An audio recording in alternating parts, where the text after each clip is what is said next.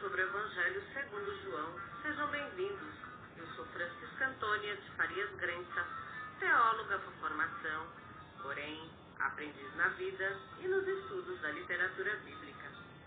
Atenta para as sutilezas que não se dão em palavras, compreende o que não se deixa capturar pelo entendimento. Profundo, né? Essa frase está no livro Poemas Místicos de Jalal Uddin Rumi, um poeta místico, teólogo sufi do século XIII, nascido na Pérsia, na região de Khorasan, atual Afeganistão. Rumi foi o fundador da Ordem Maslev, cujos membros são conhecidos como os Evites Girantes. A literatura bíblica possui palavras em suas narrativas que, se nós, leitores, não estivermos atentos, elas ficam fora da nossa compreensão. Nós cristãos, islâmicos, islâmicos e judeus somos povos do livro, porque possuímos o livro sagrado contendo a revelação da palavra de Deus. Para os judeus, esse livro é a Torá, o Pentateuco, os cinco livros de Moshe, Moisés, um relato dos acontecimentos desde Bereshit, Gênesis, princípio da criação, até a morte de Moisés, entremeados de leis e mandamentos decretados por Deus no Monte Sinai, após a libertação dos povos israelita e egípcio de uma sociedade com políticas escravagistas e opressiva no Egito, conforme Êxodo 3, 22 e Êxodo 12, 36, 38. A Torá é um livro de inspiração divina, religioso e ao mesmo tempo humano. Além da Torá, Deus manifestou-se também através da lei oral. O Novo Testamento, por sua vez, com sua mensagem universal, é a nova aliança, o pacto de, que Deus estabelece por meio de Jesus de Nazaré, conforme Lucas 22, versículos 20, 1 Coríntios 11, 25, 2 Coríntios capítulo 3, versículo 6, Hebreus capítulo 8, versículo 8 a 13, Hebreus capítulo 9, versículo 15 e Hebreus capítulo 12, versículo 24. O Rabi Da Beit Guvri em Israel, diz o seguinte, abre aspas, convém que a humanidade fale quatro idiomas, o grego para a poesia, o persa, outros dizem o aramaico para as elégias, o hebraico para o diálogo e o latim, a língua romana, para a guerra. Fecha aspas. Eu penso talvez seja algo lógico.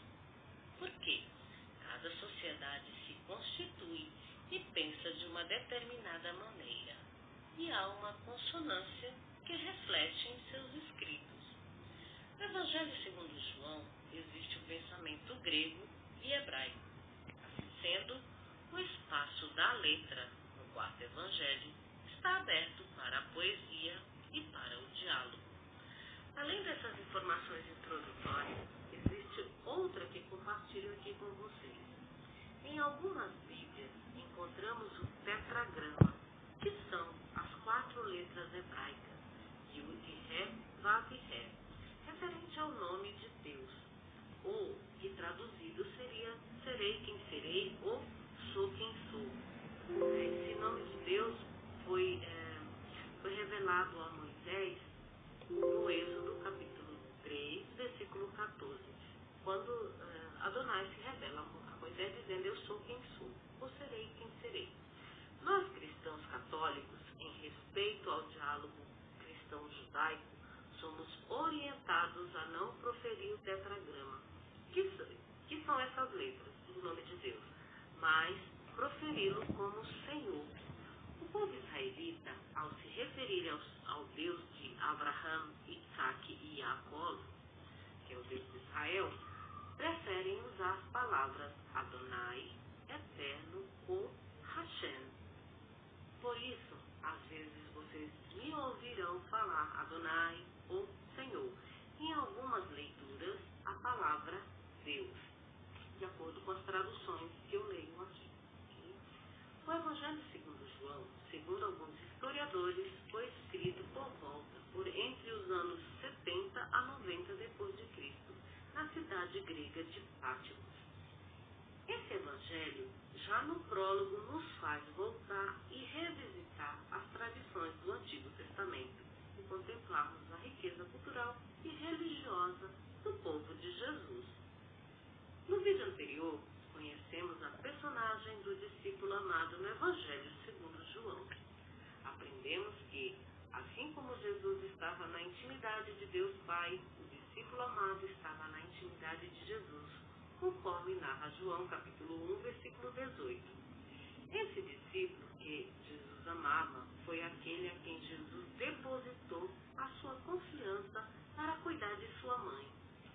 No sepulcro vazio foi quem viu os panos de linho e o sudário de Jesus enrolados num lugar à parte. Segundo 20, versículo 7, ele viu e creu talvez por lembrar do, mais véu, do véu de Moisés, ou de algo que havia de se cumprir descrito nas suas escrituras. Ele acredita na ressurreição de Jesus. Encontra-se com Jesus ressurreto no mar de Tiberíades, ou seja, o papel do discípulo amado no qual está depositado o Evangelho, a boa nova de Jesus, não tem mais limite de duração. Estende-se até a parousia de Cristo. Corrijo aqui que no vídeo anterior falei em um trecho do áudio sobre rio, mas não é rio, é mar, é mar de Tiberíades, mar da Galileia, ou mar de Genezaré, ou Quinerete. Também, ao falar do Mazé, o véu de Moisés, dei a referência do livro Shemot, Êxodo 33 35, mas a referência correta é Êxodo 34, versículo 35. Versículo 35. Quando lemos ou ouvimos as narrativas neotestamentárias, percebemos que o grande desejo de Yeshua de Nazaré, Jesus de Nazaré, foi tornar o mundo em que ele vivia mais humano por meio da leitura das suas escrituras. Quando Jesus lê ou explica as suas tradições veterotestamentárias, ele traz à luz o sentido de elas existirem. Quando lemos ou ouvimos nos evangelhos para que se cumprisse as escrituras ou conforme as escrituras, João 8, 19 e João 17, 12. Essas são as referências para que tem essas palavras, para que se cumprisse as escrituras. As escrituras são as leis de Adonai, de Israel. As leis do Senhor referem-se à Torá, como já fora dito na introdução, refere-se aos cinco livros de Moshe, Moisés, ou Pentateuco, nome grego, né? Os Nebiins, que são os profetas que transmitem a palavra de Adonai, os Ketubins, que são os escritos, a essência da cultura em diversos gêneros os salmos e provérbios. Essas referências ao Antigo Testamento são significativas por oferecer um modelo novo de cumprimento das promessas de Adonai. Na visão cristã, elas têm um sentido pleno por meio da pessoa de Jesus de Nazaré. Bom, a reflexão de hoje será sobre as festas judaicas no Evangelho segundo João. Quanta coisa, né? São muitos detalhes que é, é sempre bom falarmos antes. Então, a reflexão de hoje será sobre as festas judaicas no Evangelho segundo João. Diferentemente dos evangelhos sinódicos, que mencionam o Shabat, o sábado, e a Páscoa da morte de Jesus, João menciona várias festas judaicas. No quarto evangelho, são mencionadas três festas que marcam o ministério de Jesus. João capítulo 2, versículo 13, João 6, 4, João 11, 55 e 12, 19 também. O que lhe confere uma duração de pelo menos dois anos de ministério. Né? João apresenta ainda três outras festas. A das tendas, que é Sukkot, em João capítulo 7, versículo 2. A festa da dedicação, João capítulo 10, versículo 22. E uma festa anônima, João capítulo 5, versículo 1. Por isso, penso que será pertinente a reflexão sobre o simbolismo das festas judaicas dentro do Evangelho segundo João. Mas nós não podemos falar dessas festas sem olharmos lá nas tradições veterotestamentárias. Da onde surgiram? As informações sobre essas festas estão nos livros bíblicos de Devarim, Deuteronômio 16, versículo 1 seguinte, no livro de Levítico, vai para capítulo 23, é, versículos 15 a 21, livro de Shemote, Êxodo 12, 1 a 20, é, Êxodo 14, 1, Êxodo, de, desculpa, Êxodo 19, 1 e Êxodo 20, 23. No livro de Números, capítulo 28, versículo 26, no livro de Ezequiel, capítulo 11, versículos 19 a 20, no livro de Joel, capítulo 3, versículo 1. Quantas referências, né? Mas tem que ser assim, senão vocês vão achar que eu estou falando aqui por mim mesmo, e eu não falo por mim. Estou como Jesus, assim, eu não falo por mim, o meu, meu conhecimento não é meu, na verdade são dos evangelistas, são das pessoas que, do, dos outros teólogos que pesquisaram, deram sua vida para que esses textos chegassem às nossas mãos. Qualquer hora eu faço um vídeo a respeito de como nasceram esses textos e para que, que, nós é, tenhamos é, consideração por esses textos, esses textos que chegaram. Muita gente deu suas vidas, muitos animais foram é, sacrificados, muitas plantas, muitos papiros foram sacrificados para que esses textos chegassem às nossas mãos. Com muitas traduções, é, traduções às vezes é, capengas, enfim, mas o que é importante para nós sabermos chegou até nós. Embora muitos façam desses textos um mercado, mas, enfim, esses textos valem a pena serem conhecidos. Também dialoguei com outras literaturas que tratam do tema das festas judaicas. Um livro, é, tem, eu vou citar aqui três livros que eu utilizei. Depois vocês podem olhar nas descrições do vídeo as referências bíblicas que eu que eu utilizei, tanto dos livros fora da literatura, dos livros bíblicos, quanto as bíblias que eu utilizo aqui, os dicionários, enfim, está tudo lá descrito. Caso vocês queiram se aprofundar nesse assunto, tem as referências tá onde tive todas essas informações que eu trago para vocês. O livro Ciclo de Leituras da Torá uma herança comum para conhecer melhor as tradições paternas aprendendo com as tradições rabínicas de Israel, do autor Fernando Gross, que é mestre em teologia, pós-graduado em cultura judaico-cristã. Outro livro, A História da Festa Judaica das Tendas, do autor Gilvan Leite de Araújo, doutor em teologia bíblica pela Pontifícia Universidade São Tomás de Aquino, do Angélico de Roma. Outro livro, Tendas e Tabernáculos, do autor Ângelo Virgílio Pelato doutor em teologia pela Pontifícia Universidade também de São Tomás de Aquino, lá em Roma.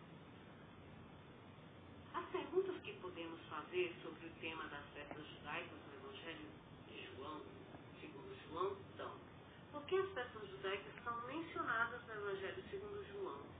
E o que essas festas têm a ver conosco, que somos cristãos, que somos os discípulos Jesus, fomos enxertados por meio dele na oliveira que é Israel. Note que, nos vídeos anteriores,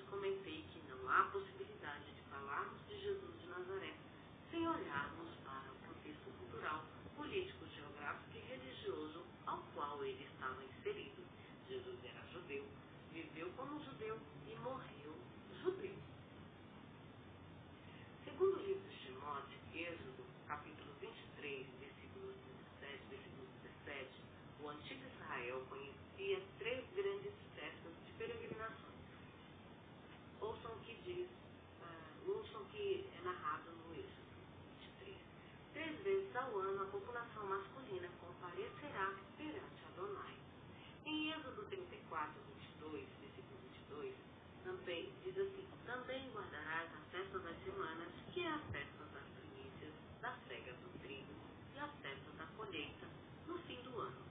No livro de Levítico, capítulo 23, versículo, é, capítulo 23, versículo 1 a 43, não vou ler todos esses versículos, mas apenas os primeiros. E falou o Eterno a Moisés, dizendo: Fala aos filhos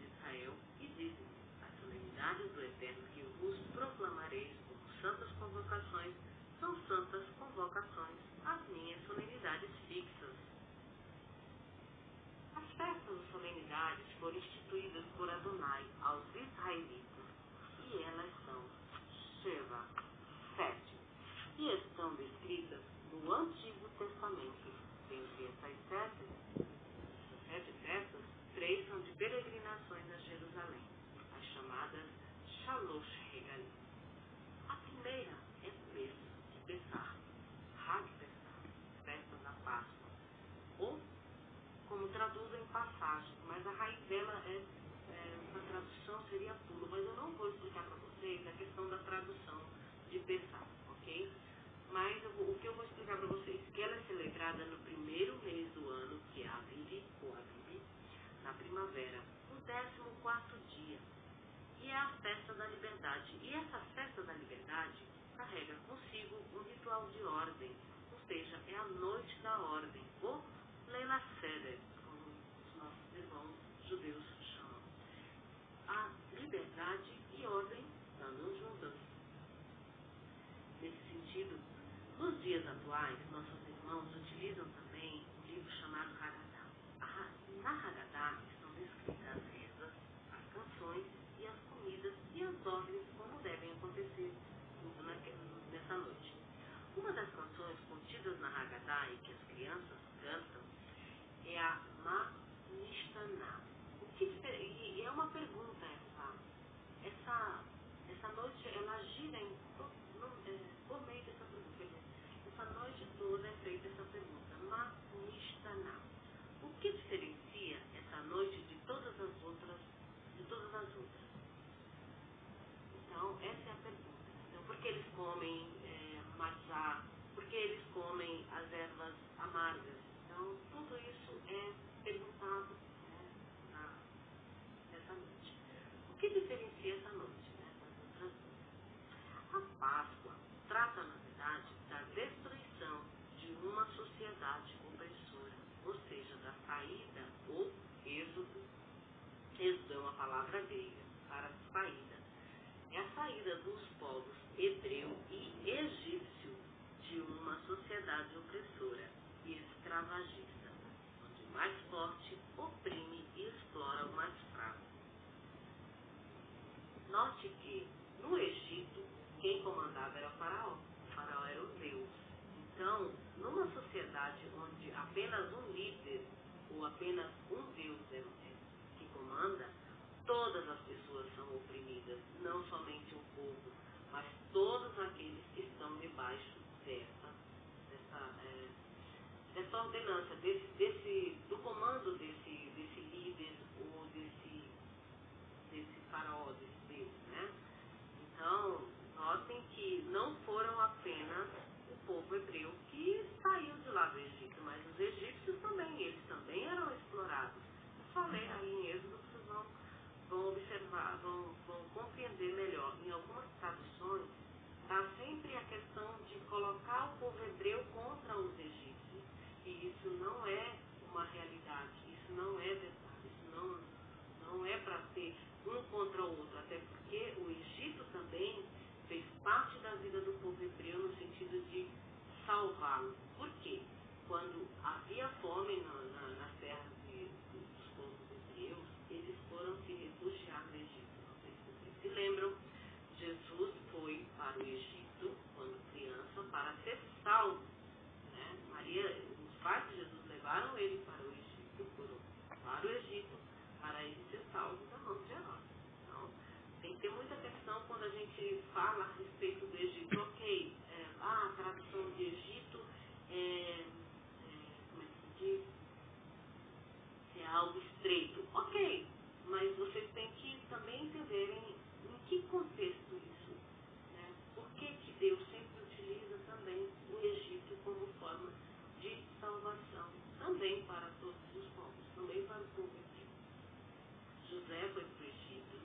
várias histórias que a gente não pode é, menosprezar isso, nem olhar os egípcios até os hoje, os antigos, como se eles fossem é, pessoas como é se diz, com, com desprezo, com discriminação. Nós não devemos. Então, um pouco mais de história, um pouco mais de tradução mais séria, mais, sabe, é, sem esse meio é, de querer ganhar ou comercializar as histórias, é, oprimindo uns aos outros. Tá? Então, o que significa a Páscoa? Nela, também né, nessa é, na Páscoa, também celebra também a questão, celebra não, na Páscoa conta-se também sobre as dez pragas, que são os dez passos para a destruição da escravidão, conforme Shimon de Êxodo 12, 1 a 14, ouça o que é narrado no capítulo 12 do Êxodo. O Senhor disse a Moisés e a Arão, no Egito, este deverá ser o primeiro mês do ano para vocês. Digam a toda a comunidade de Israel que o décimo dia deste mês todo homem deverá separar um cordeiro ou um cabrito para sua família e para cada casa. É, se sua família for pequena demais para. Se a sua família for pequena demais para um animal inteiro, deve dividi-lo com seu vizinho mais próximo, conforme o número de pessoas e conforme o que cada um puder comer. O animal escolhido será um macho de um ano sem defeito pode ser cordeiro ou cabrito. Guardem-no até o décimo quarto dia do mês, quando toda a comunidade de Israel irá sacrificá-lo ao pôr do sol. Passe então um pouco do sangue nas laterais e nas vigas superiores das suas portas, das suas casas, nas quais vocês comerão o animal. Naquela mesma noite comerão a carne assada no forno, com ervas amargas e pão sem fermento. Não comam a carne crua, nem cozida em água, mas assada no forno, cabeça, pernas e vísceras. Não deixem sobrar nada até pela manhã. Caso isso aconteça, queime o que restar. Ao comerem, ao comerem, estejam prontos para sair Possui o cinto no lugar, sandália nos pés e cajado na mão. Comam apressadamente. Esta é a Páscoa do Senhor. Naquela mesma noite passarei pelo Egito e matarei todos os primogênitos, tanto dos homens como dos animais, e executarei juízo sobre todos os deuses do Egito. Eu sou o Senhor, eu sou o Senhor. O sangue será um sinal para indicar as casas em que vocês estiverem. Quando eu vir o sangue, passarei adiante. Ou seja, aquela questão do pulo que eu falei para vocês, da tradução. É, a praga de destruição não os atingirá quando eu ferir o Egito. Note que o Egito é a questão da, de uma sociedade escravagista. E você é escravo quando você adora deuses, você oprime o, o mais fraco. Não, é só uma questão aqui de, é, de idolatria apenas a deuses, como a gente escuta muito a respeito disso, né? Então, não é só isso, gente. Idolatria também é a opressão quando o povo é, é oprimido, é, sabe? Tem questões sociais aqui envolvidas, tá? Por mais que muitos não queiram ouvir isso, mas tem questões sociais envolvidas aqui. Este dia será um memorial, isso aqui é Deus Este dia será um memorial que vocês e todos os seus descendentes celebrarão como festa ao Senhor. Celebrem-no como decreto perfeito. A segunda festa é Shavuot, é uma mensagem também para as nações, tanto para judeus como para os gentios, ou para todos aqueles que servem ao Deus de Israel, por meio de Yeshua, Jesus de Nazaré. Essa festa é mencionada nos livros Levítico capítulo 23, versículo 15 a 21, Ezequiel capítulo 11, versículo 19 a 20, Joel capítulo 3, versículo...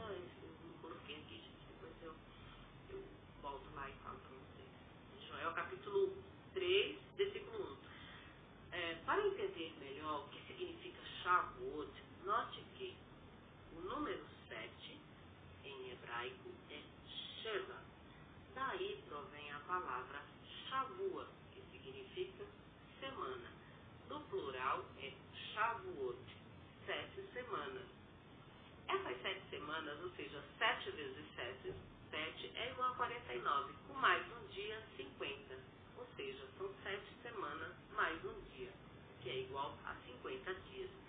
E existe 50 dias separam a festa da Páscoa, saída do povo hebreu e egípcio, do Egito, da escravidão do Egito, para Shavuot, que é a segunda festa, e nela se celebra a entrega da Torá, a Hag Matan Torá, a festa da entrega da Torá, a instrução de Adonai.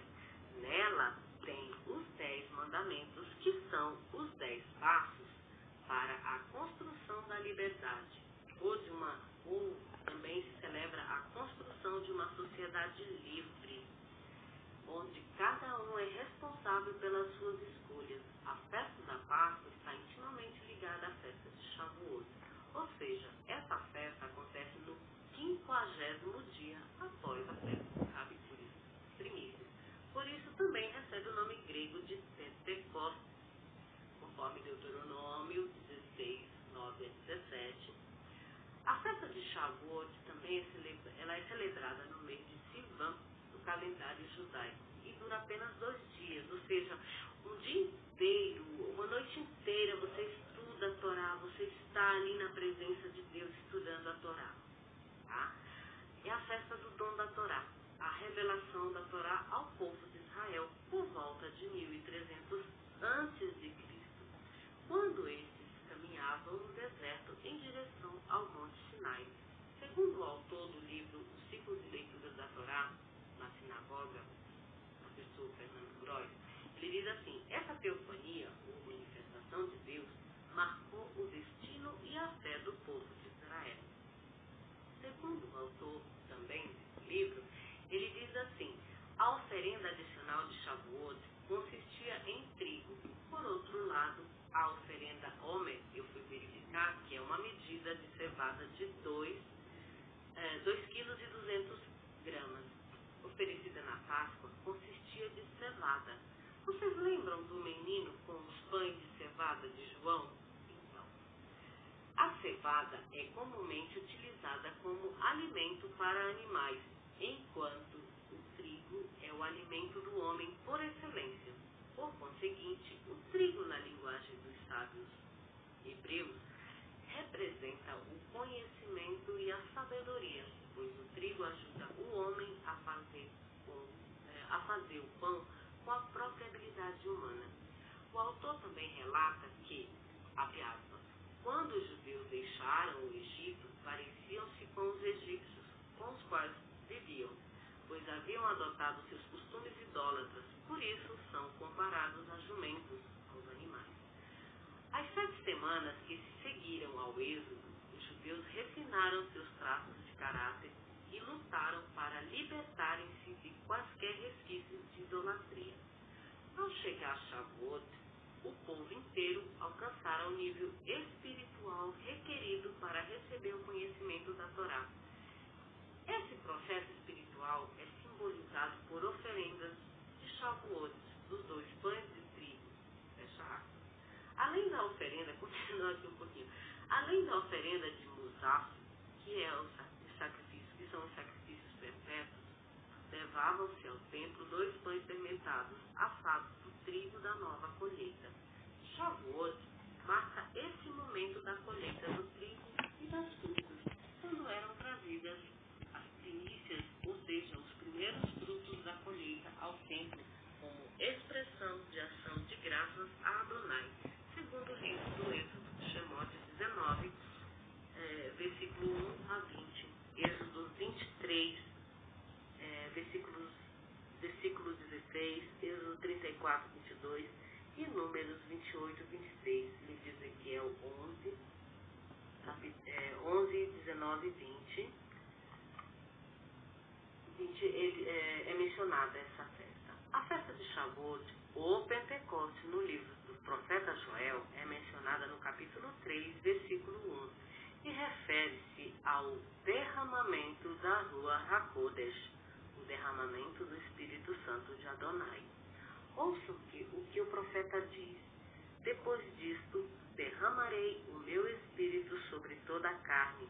Vossos filhos e filhas profetizarão. Vossos anciãos terão sonhos. Vossos jovens terão visões. No livro de Ezequiel, capítulo 11, versículos 19 a 20, narra que Deus diz: Dar-lhe-eis um coração, um só coração, um só coração. Dar-lhe-eis um só coração. Espírito novo porei dentro deles. Tirarei da sua carne o coração de pedra e lhes darei um de carne, para que andem nos meus estatutos. Para os cristãos, na leitura de Atos dos Apóstolos, capítulo 2, versículo 1 a 11, há uma, há uma linguagem escatológica rica de símbolos e cheias de significados. A efusão da Rua Hakodesh, o Espírito Santo de Deus Pai, no evento de Pentecostes, lembra, é, vocês lembram que Deus Pai é três vezes Kadosh, Kadosh, Kadosh, três vezes santo. Esse espírito do evento de Pentecostes é o mesmo espírito de Jesus que desce sobre seus discípulos e Maria, a sua mãe. Tudo conforme as instruções de Jesus, que é o responsável pela multiplicidade de dons e carismas e pela unidade da, da sua igreja. Quando eu falo aqui Maria, não, muitos podem, talvez alguns é, evangélicos estejam me ouvindo talvez se sintam meio que é, ofendidos, mas não se ofendam. Eu estou apenas utilizando os textos bíblicos aos quais Maria é mencionada. E ela estava lá em Pentecostes juntamente com os discípulos. Não tenho como ler é, as, as, Sagradas Escrituras no Novo Testamento sem eu, eu mencionar Maria, gente. Ok, você diz, ah, mas ela fala Maria porque é católica. Não, é porque está lá no texto. Eu não posso é, simplesmente é, pegar a criança e jogar a mãe fora. Entendeu? Não existe isso. Não existe Salvador, não existe Salvador sem Maria. Sinto muito.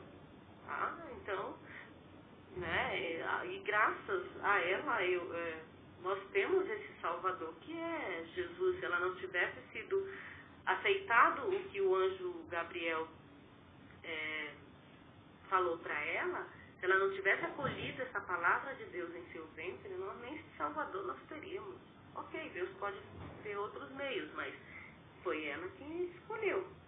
Sinto muito. Eu não, eu não vou jogar a Maria fora de jeito nenhum. Essa menina que, imagina, uma menina que aceita né, ser a mãe do, do Salvador do mundo, não vou jogar, gente. Está lá nos textos bíblicos e eu vou falar sobre ela aqui tudo conforme as, as instruções de Jesus, que é o responsável pela multiplicidade de, de dons e carismas e pela unidade da sua igreja, porque a igreja é de Cristo, gente, é tá? A festa dos pães asmos, ou matzot, sem fermento, descrita no livro do Êxodo, capítulo 12, versículos, versículos 15 a 20. Êxodo 13, versículo 1 a 10, Deuteronômio 16, 1 a 8. Em Êxodo, em Êxodo é descrito o seguinte: durante sete dias comam pão sem fermento. No dia, é, no primeiro dia tirem de casa o fermento, porque quem comer qualquer coisa fermentada do primeiro ao sétimo dia será eliminado de Israel. Convoque uma reunião santa no primeiro dia e outra no sétimo não façam nenhum trabalho nesses dias, exceto da preparação da comida para todos. É só o que poder, poderão fazer. Ai, eu não estou lendo nada aqui que seja da minha cabeça, tá? A festa de Rabicurim, ou festa das primícias, descrita no livro de Levítico, capítulo 23, versículos 9 a 14. Primícias, né? Uh, e falou o Senhor a Moisés, dizendo: Fala aos filhos de Israel e diz-lhes: Quando houverdes entrado na terra que vos hei de dar e fizerdes a sua colheita, então trareis o molho das primícias da vossa cega ao sacerdote, e ele moverá o molho perante o Senhor para que sejais aceitos no dia seguinte ao sábado, e o sacerdote o moverá. E no dia em que moverdes o molho, preparareis um cordeiro sem defeito de um ano em holocausto ao Senhor, e a sua oferta de alimentos será de duas dízimas de flor de farinha amassada com azeite, para oferta queimada em cheiro suave ao Senhor. E a sua libação será de vinho, um quarto de hin, e não comereis pão, nem trigo tostado, nem espigas verdes até aquele mesmo dia em que trouxerdes, a oferta do vosso Deus. Estatuto perpétuo é por vossas gerações em todas as suas habitações. A festa de Yom Teruah, ou Rosh Hashanah, conhecida como a festa das trombetas, note que Rosh, Rosh é cabeça, então é a cabeça do ano, Rosh Hashanah é a cabeça do ano. Por isso, né, e Jesus é o Rosh, o Rosh da igreja, ele é o cabeça da igreja. Para nós mulheres, nossos maridos são os nossos Rosh. É. Yom Kippur, dia da expiação, dia do perdão. E a sétima festa, Sukkot, em algumas Bíblias é traduzida como tenda, tabernáculo, cabanas ou barracas. Essa festa lembra os 40 anos do povo hebreu no deserto. É celebrada no outono e está descrita no livro de Devarim, Deuteronômio, capítulo 16, versículo 13, no livro de Levítico, capítulo 22, versículo 26, e no livro de Zacarias, capítulo 14, versículos de 1 a 21. O Evangelho segundo João menciona três festas de Páscoa. João 2, 13 a 16, João 6, 4 a 8, João 12, 1 e João 19, 14. Essas Páscoas mencionadas no capítulo 12 versículo 1 a 8, e capítulo 19, versículo 14, são as mesmas. Por quê? No capítulo 12, são seis dias antes de acontecer a Páscoa do capítulo 19. No capítulo 5, versículo 1, João menciona uma festa, mas não sabemos identificá-la. Ouçam o que está sendo narrado no capítulo 5, versículo 1. Depois disso, havia uma festa dos judeus e Jesus subiu a Jerusalém. Então, não sabemos que festa é essa. Se é Pentecostes, se é Purim ou trombetas. Não sabemos. Na escola bíblica de Jerusalém descer, a gente pergunta se isso a Jesus a João. A festa de Sukkot, que é a festa do tabernáculo, é, é mencionada em João capítulo 7, versículo 2 a festa da dedicação, que é Hanukkah, é mencionada em João capítulo 10, versículo 22, conhecida também como a festa das luzes, que acontece no dia 25 do mês de Kislev, do calendário judaico, que é um calendário lunar, e acontece no final de novembro e início de dezembro. Calendário gregoriano, que é solar, difere do calendário lunar judaico. Nós utilizamos o calendário gregoriano, né? e eles, os judeus, utilizam o calendário lunar. É totalmente diferente do, do, do nosso. A primeira Páscoa, no Evangelho segundo João, no capítulo 2, versículos 13 a 16, narra que, após ter realizado o primeiro sinal em Caná da Galileia, manifestado a sua glória e os seus discípulos, crido nele, desceram até Cafarnaum, estando próximas à Páscoa dos judeus. Subiu Jesus a Jerusalém. Ou seja, Jesus estava em Cafarnaum. A palavra Cafarnaum significa vilarejo de Naum, ou povoado de Naum. Esse vilarejo fica na Galileia, na margem ocidental do lago ou mar de Tiberíades. Também esse local foi residência de Kefa, de Pedro, irmão de André, que era de Betsaida. A narrativa segue e Jesus encontra-se no pátio do templo. E no pátio do templo encontrou os vendedores de bois, de ovelhas e de pombas e os cambistas sentados. Tendo feito um azorrague de corda. Expulsou todos do templo, com as ovelhas e com os bois. Lançou ao chão o dinheiro dos cambistas e derrubou as mesas. E disse aos que vendiam pombas: Tirai tudo daqui. Não façais da casa de meu pai uma casa de comércio. A segunda Páscoa é mencionada em João, capítulo 6, versículo 4 a 8. A padaria de Adonai desce com o multiplicador dos pães. Eu comento sempre que, nesse trecho, que é a padaria de Adonai com o multiplicador dos pães, que é Jesus. Nessa segunda Páscoa, Jesus não sobe a Jerusalém, mas celebra multiplicando os pães às margens do mar da Galileia, o mar de Tiberíades. João narra que estava próxima a Páscoa, a festa dos judeus. Levantando os olhos e tendo observado a grande multidão que vinha até ele, disse a Filipe, um de seus discípulos, abre aspas, com que compraremos pão para lhes dar de comer? Fecha aspas. Essa é a pergunta de Jesus, né? Com que compraremos pão para lhes dar de comer? Jesus falara assim para pô-lo à prova, porque sabia o que iria fazer. Respondeu-lhe Filipe: Duzentos denários de pão não são suficientes para que cada um recebesse um pedaço.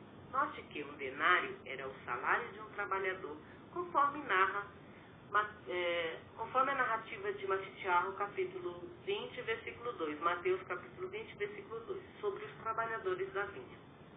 Um de seus discípulos, André, o irmão de Simão Pedro, lhe disse: Há aqui um menino que tem cinco pães de cevada e dois peixinhos. Mas o que é isso para tantas pessoas?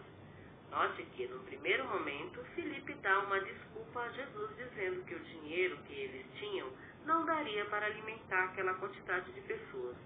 André percebe que há um menino que tem cinco pães de cevada, de cevada e dois peixinhos. Será que essa era a parte da colheita das primícias daquele menino? E ele foi levá-la ao templo como expressão de ação de graças a Adonai. Nessa narrativa, quem está fazendo o papel do sacerdote, conforme prescreve as escrituras do povo judeu, é Jesus. E por que somente aquele menino levou a oferenda de cinco pães de cevada e os dois peixinhos para Jesus elevá-las como ação de graças a Deus Pai e multiplicá-los se havia uma multidão? Só um levou, né? e a multidão ficou lá. Por que as outras pessoas não levaram as oferendas também? Né?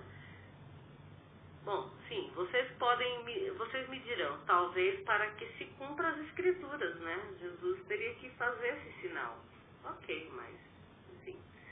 Ao trabalharmos com simbologia, simbologias, os cinco pães também podem fazer uma alusão aos cinco livros da Torá, ou do Pentateuco, os cinco livros de Moisés, e os dois peixes aos livros dos profetas e os livros sapienciais, Salmos e Provérbios. João narra que mais de 5 mil pessoas estavam presentes nessa, nessa multiplicação, mas apenas uma delas levou a, a sua colheita para Jesus multiplicá-la. Com essa narrativa, aprendemos que muitos querem ser abençoados por Adonai, mas poucos têm a consciência de que já o são, e com isso podem demonstrar a sua fidelidade em sua, em sua relação com Adonai, né? preciso cuidar dessas bênçãos como frutos plantados e que, ao seu tempo, serão colhidos, e parte desses frutos devem ser devolvidos para Deus, como forma de demonstração de fidelidade com aquele que é o dono da agricultura. Levar os frutos como ação de graças para o sacerdote, que neste caso é Jesus, para que ele continue abençoando esses frutos e multiplicando-os, é um dever de todos nós. Jesus aqui é o sacerdote de Deus, que abençoa o pão trazido pelo menino. Jesus multiplica e dá aos demais. A simbologia aqui é o pão, mas também podemos aplicar essa simbologia à palavra de Deus, que, que pode ser multiplicada por cada um de nós para alimentar muitos. Esse menino dá um exemplo de como devemos fazer. Possivelmente, ele ouviu o ensino que Jesus ministrava e praticou o que havia aprendido levando o pão para Jesus multiplicá-los. Jesus pede que acomodem o povo na grama, como o bom pastor do Salmo 23. O Senhor é o meu, o Senhor é o meu pastor. Lembram? O Senhor é o meu pastor, me faz deitar em verdes pastagens. Lembram que lá é uma grama, é grama, né? São gestos simbólicos, mas que, se olharmos um pouquinho ao nosso redor, vamos perceber que há muita gente fazendo esses gestos de Jesus, fazendo esse gesto de Jesus, ajudando a multiplicar os pães, que é o conhecimento da lei de Deus, que se baseia no amor a Deus e ao próximo, com gestos concretos. Essa narrativa da multiplicação dos pães é a mais contada em todos os evangelhos e ainda nos nossos dias inspira muita gente a realizar esse gesto de Jesus em várias partes do mundo. E para realizar esse gesto não precisa necessariamente ser religioso ou ser de uma ou de muitas religiões. Basta apenas ser humano, sentir a dor e a fome do outro. A terceira Páscoa é mencionada nos capítulos de João 12, 1 e capítulo 19, versículo 14. Nessa terceira Páscoa, Jesus sobe a Jerusalém e morre como o Cordeiro de Deus. Para João, Jesus é o Cordeiro de Deus. Vamos ao texto de João 12, 1 a 8. Seis dias antes da Páscoa, Jesus vai a Betânia, onde estava Lázaro, que ele ressuscitara dos mortos. Ofereceram aí um jantar. Marta servia e Lázaro era um dos que estavam à mesa com ele. Então Marta, tendo tomado uma libra de perfume de nardo puro e muito caro, untou os pés de Jesus e os enxugou com seus cabelos, e a oiquia, orquia em grego significa casa, que pode ser também representada como nosso planeta, nossa casa comum. Ficou cheia, a casa ficou cheia do perfume. Disse então Judas Iscariotes, um de seus discípulos, o que iria trair. Por que não se vendeu esse perfume por trezentos denários para doar aos pobres? Ele disse isso não porque se preocupasse com os pobres, mas porque era ladrão e, tendo a bolsa comum, roubava o que aí era colocado.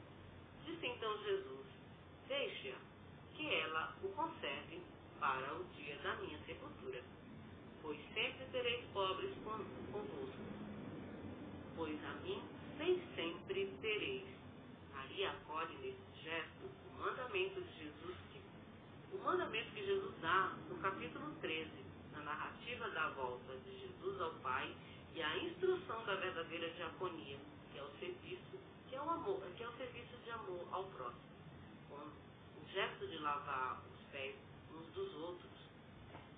Maria antecipa o gesto que Jesus vai realizar no lava-pés. Jesus enxuga os pés dos discípulos com, a, com uma toalha. Maria faz do seu cabelo, dos seus cabelos uma toalha para enxugar os pés de Jesus. Jesus.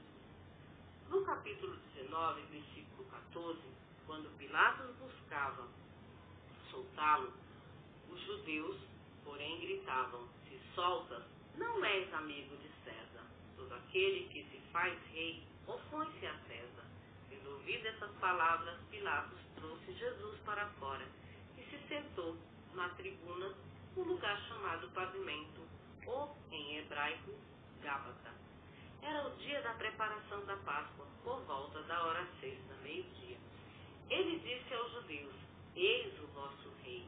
Eles então gritaram, fora com ele, crucifica-o.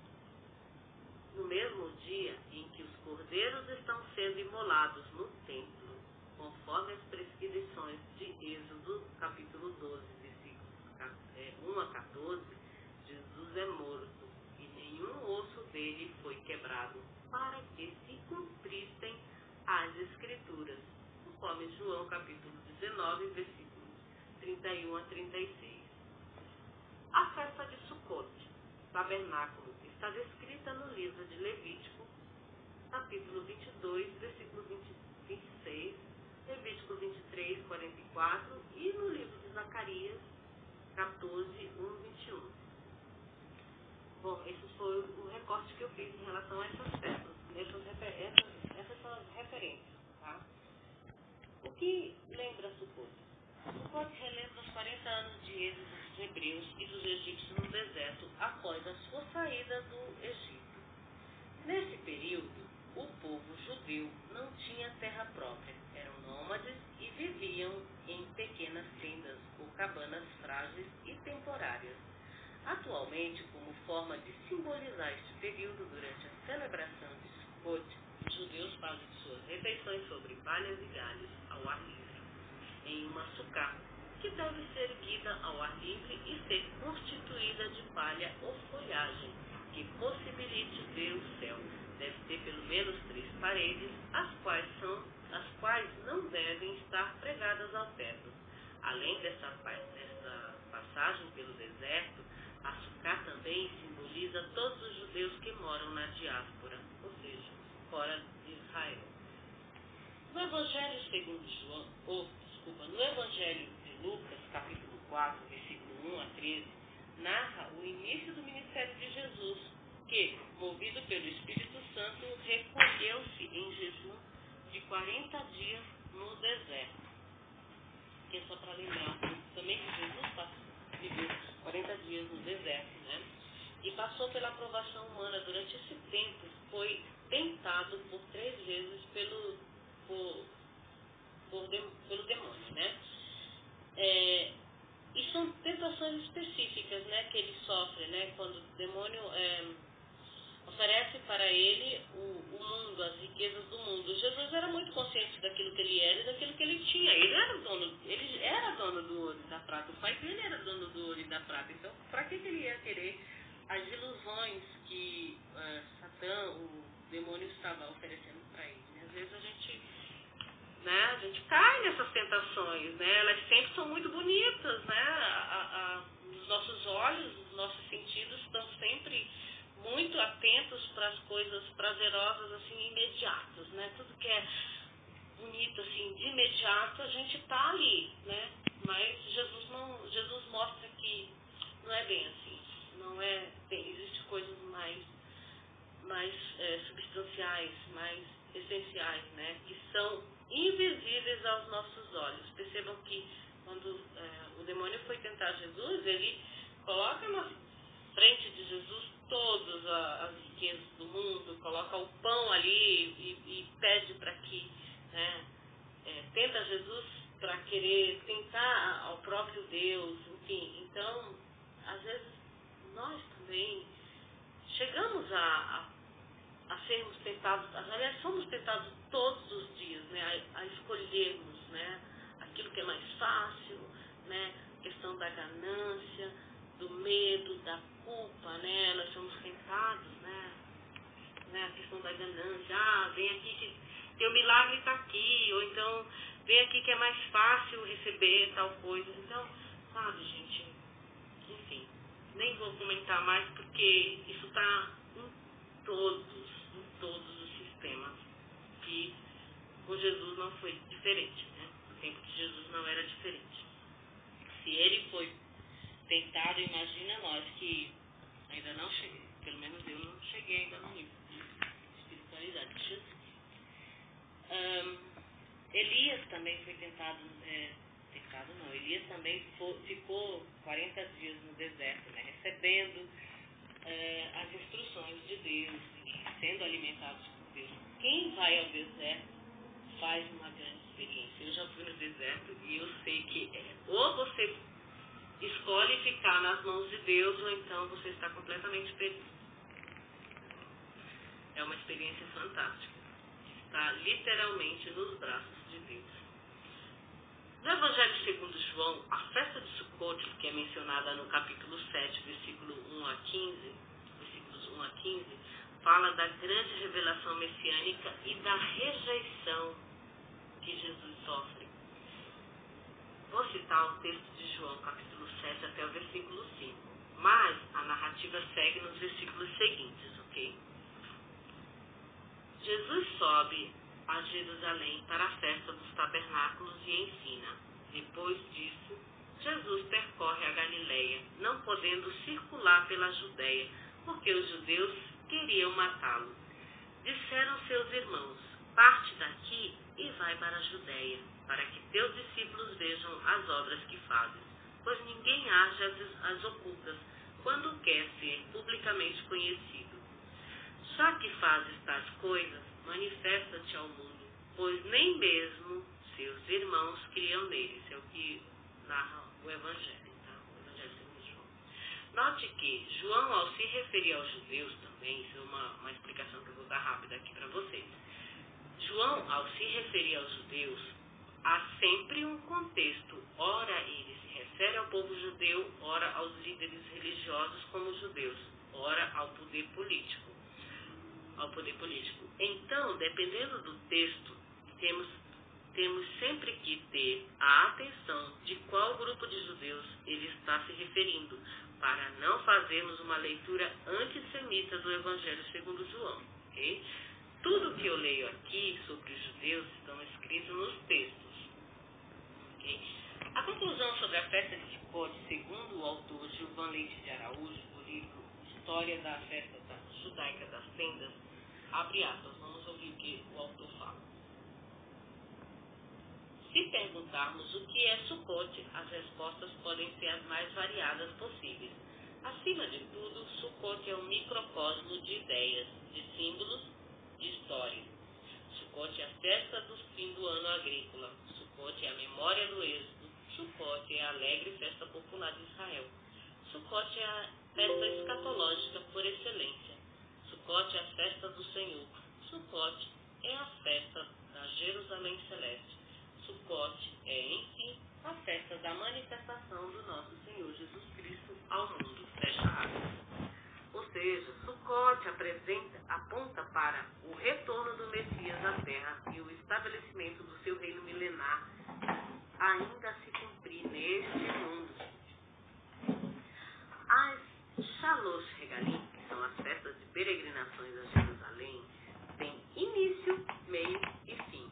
A meu ver, A meu ver, a Páscoa é o pulo do cativeiro da idolatria, da egolatria, do apego de tudo que pesa na nossa bagagem, na nossa caminhada pela vida, sem a instrução de Adonai.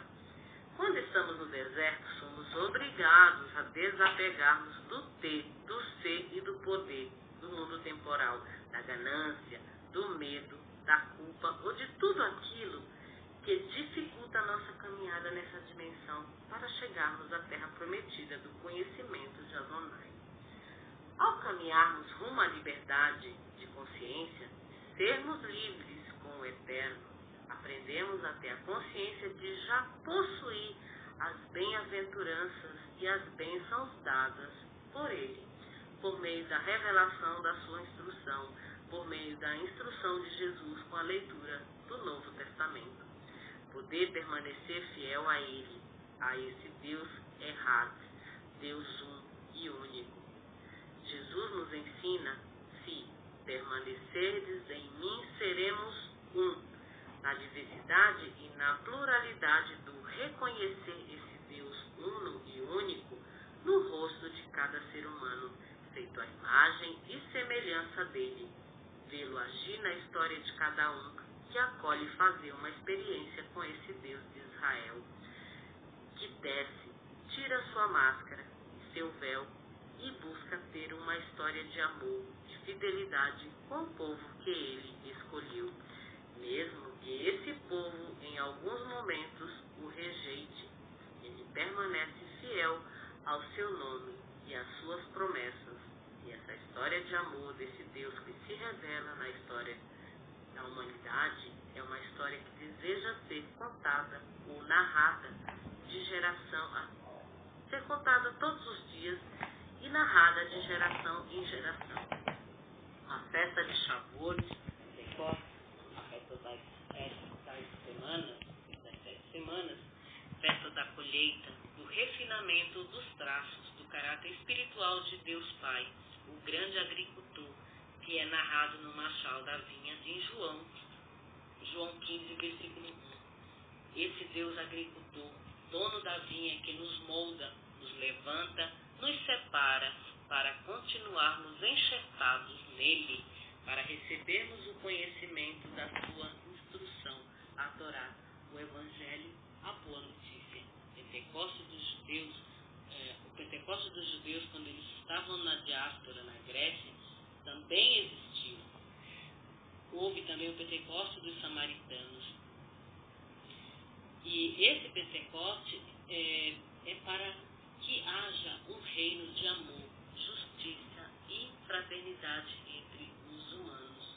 Sucote é a festa do tabernáculo, a festa do templo, do reinado de Deus neste mundo, com o seu nome e com o nome da sua nova cidade, a nova Jerusalém, que desce do céu e faz deste mundo a sua morada definitiva, conforme o livro da Revelação, Apocalipse 3, 12.